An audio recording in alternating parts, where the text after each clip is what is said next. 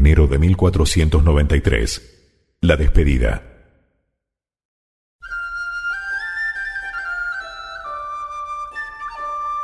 Colón desembarcó para despedirse del generoso cacique y sus capitanes, pensando echarse a la mar el día siguiente.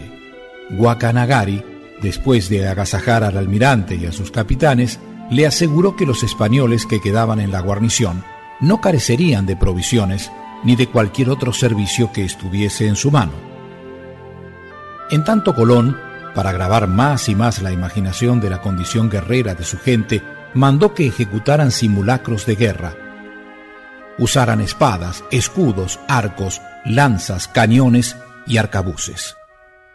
Pero lo que más impactó al cacique fue cuando la fortaleza hizo bramar las poderosas lombardas, estremeciendo la selva con su poder de destrucción envuelto en unas enormes columnas de humo. Ya su isla estaba protegida y a salvo de los indomables caribeños y ellos mismos libres del cautiverio.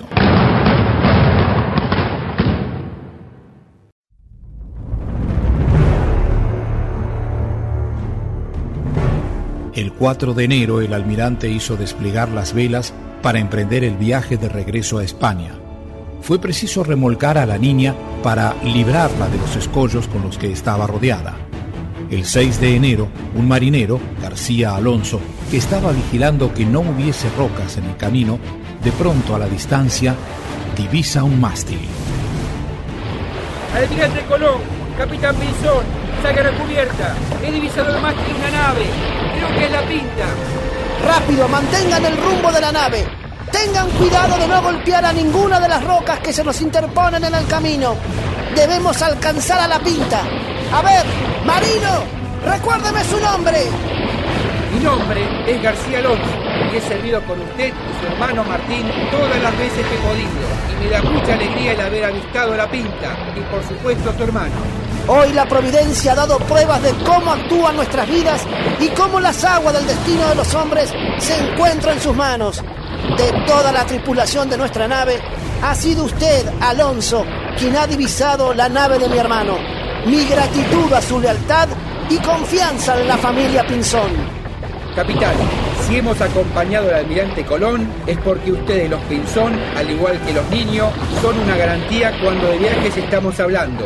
Cuente conmigo cuando lo crea necesario, capitán.